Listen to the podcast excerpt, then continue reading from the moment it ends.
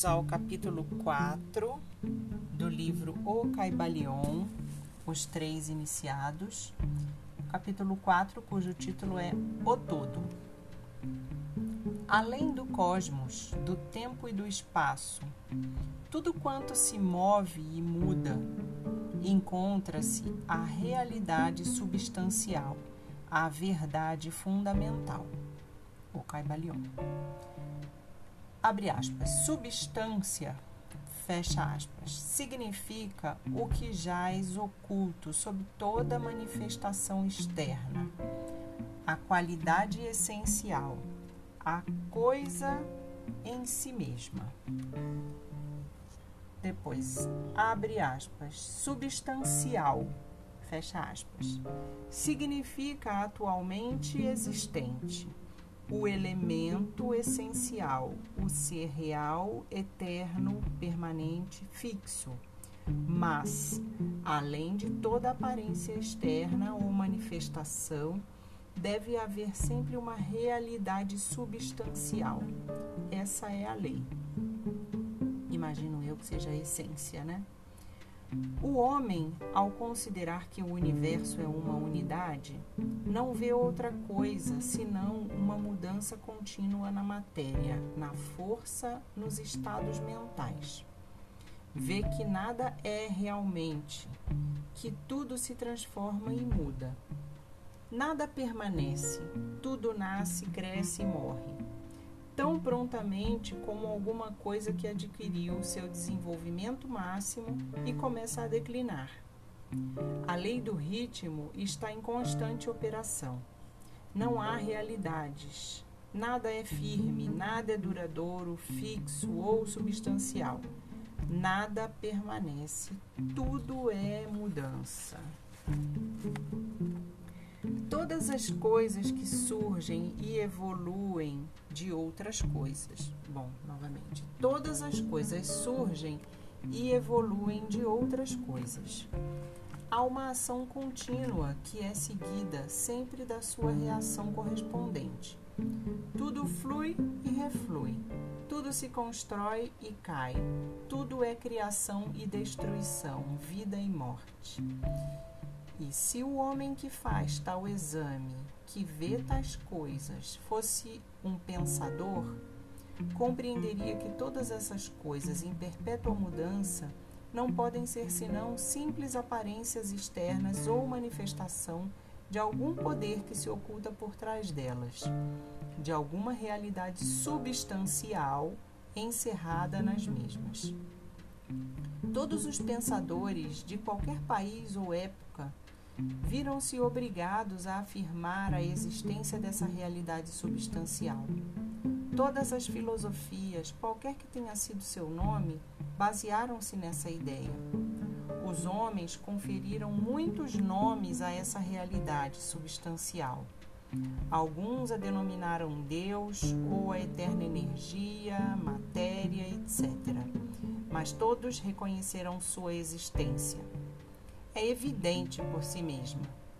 Não necessita de argumentos. Nessas lições, seguimos o exemplo de alguns dos maiores pensadores do mundo, antigos e modernos, os mestres herméticos. E denominamos esse poder que se oculta atrás de todas as manifestações, a essa realidade substancial, por seu nome hermético de todo termo que nos parece o mais amplo do que possa empregar o homem. Aceitamos e ensinamos as teorias dos grandes pensadores herméticos, assim também as dessas almas iluminadas que ascenderam a planos superiores da existência. Uns e outros afirmaram que a natureza íntima do todo é incognoscível e isso deve ser assim efetivamente, pois ninguém, exceto o todo mesmo, pode compreender sua própria natureza e seu próprio ser. Os hermetistas creem e ensinam que o todo em si é e deve ser incognoscível. Primeira vez que eu ouço essa palavra, Não sei o significado, mas eu acho, imagino que seja algo impossível de conhecer. Vamos prosseguir. Consideram as teorias e especulações dos teólogos e metafísicos a respeito da natureza íntima do todo como esforços infantis de mentes mortais para surpreender o segredo do infinito. Todos os esforços fracass fracassaram sempre e seguirão fracassando devido à natureza mesma da tarefa.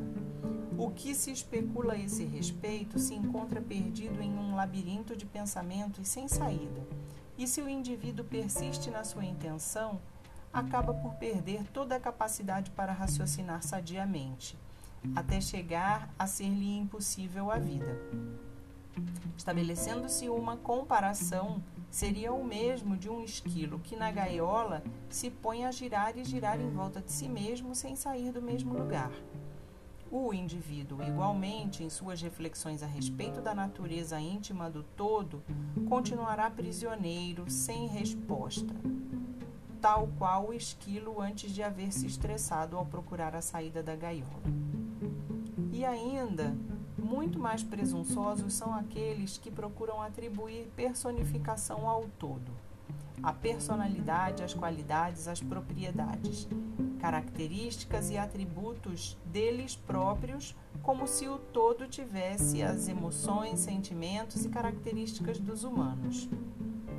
Chegam mesmo a atribuir-lhe as mais qualidades, como ciúme, suscetibilidade ao louvor e à oração, o desejo de que se lhe ofereça e se adore, e todas essas coisas que nos deixaram como herança dos primeiros dias da infância da humanidade.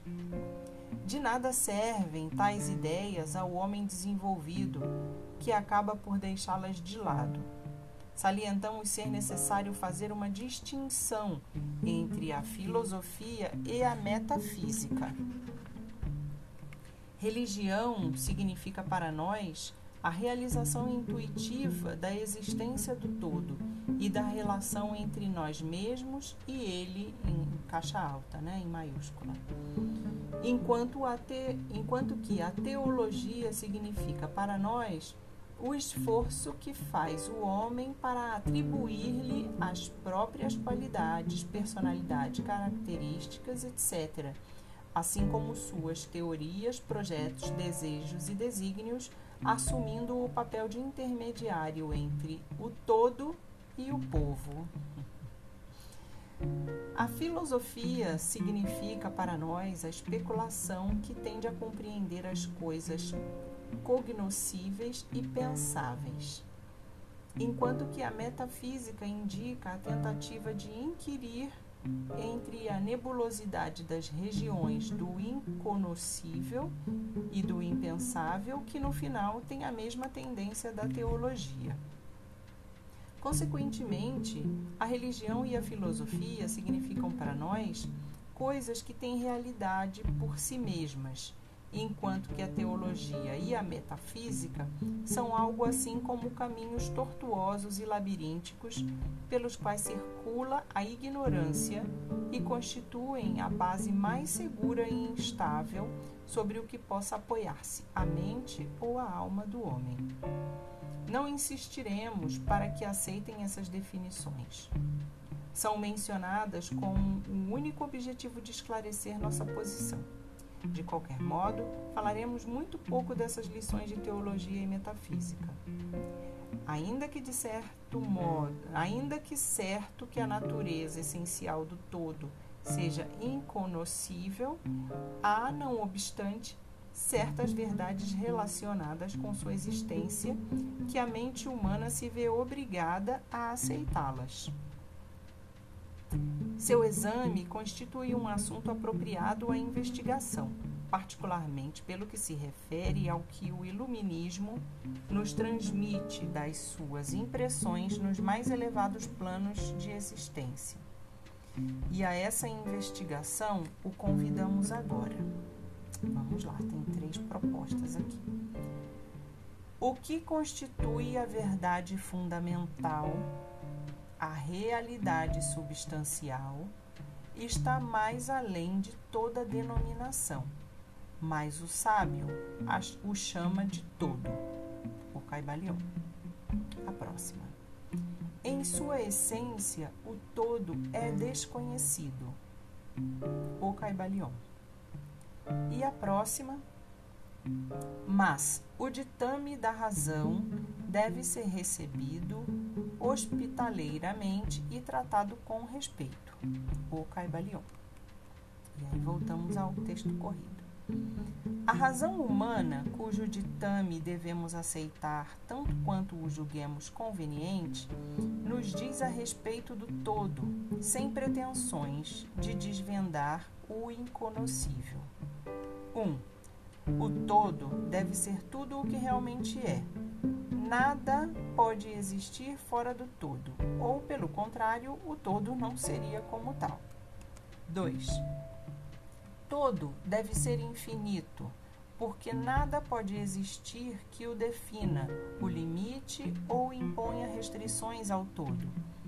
Deve ser infinito em tempo, em eterno, deve haver existido sempre continuamente, pois nada o criou jamais, e algo não pode nunca surgir do nada.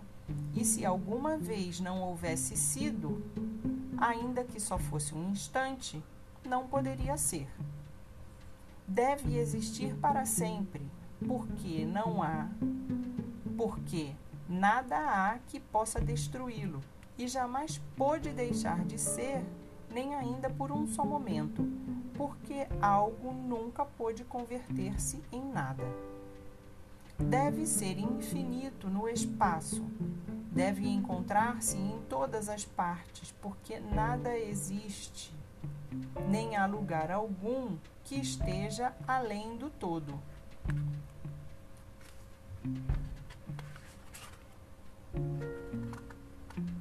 Vamos lá, próxima página. Não pode ser de outra maneira, exceto contínuo e onipresente no espaço, sem cessar, sem separar ou interromper, porque nada há nele que não possa ser interrompido ser separado ou cessar em absoluta continuidade, e tampouco nada existe que possa, abre aspas, preencher as ranhuras, fecha aspas. Deve ser infinito em poder ou absoluto, porque não há, porque nada há que possa limitá-lo ou restringi-lo, confiná-lo ou obscurecê-lo. Não está sujeito a nenhum poder, porque não há outro senão o seu. 3. O todo deve ser imutável, isto é, não sujeito à mudança em sua natureza real, porque nada existe que possa obrigá-lo a mudar, nem nada do que possa haver se transformado. Não pode ser aumentado nem diminuído, nem ser maior ou menor, sob qualquer aspecto. Deve ter sido entre aspas, sempre e deve continuar, entre aspas, sendo sempre idêntico ao que é agora, o todo. Nunca houve nem haverá algo que possa transformar, transformar-se ou mudar. Ok. Sendo o todo infinito, absoluto, eterno, imutável, deve deduzir-se que tudo que é finito, mutável, transformável ou condicionado não pode ser o todo. E como nada existe fora dele em realidade, tudo o que seja finito deve ser realmente nada. Não vá surpreendê-los ou assustá-los, porque não tratamos de embarcá-los na ciência cristã cobrindo esses ensinamentos sob o título de filosofia hermética. Há uma conciliação entre esses assuntos aparentemente contraditórios. Tenham paciência que chegaremos a tudo em seu devido tempo. A nosso redor, vemos isso que se chama matéria, a que constitui as bases físicas de todas as formas. É o todo, é o todo simplesmente matéria? Absolutamente não. A matéria não pode manifestar vida ou mentalidade. E como a mente é manifestada no universo, O todo não pode ser matéria, pois nada acende além da sua própria fonte. Nada pode manifestar-se em um efeito se não, se não está também na causa. Nada pode evoluir ou emergir como consequente caso não esteja inserido ou evoluído como antecedente.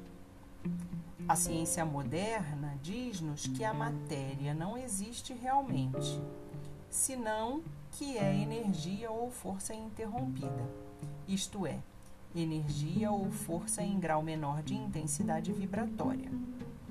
Como disse recentemente um escritor, a matéria submerge-se no mistério, ainda que a ciência materialista tenha abandonado a teoria da matéria e agora descanse sobre a base da energia.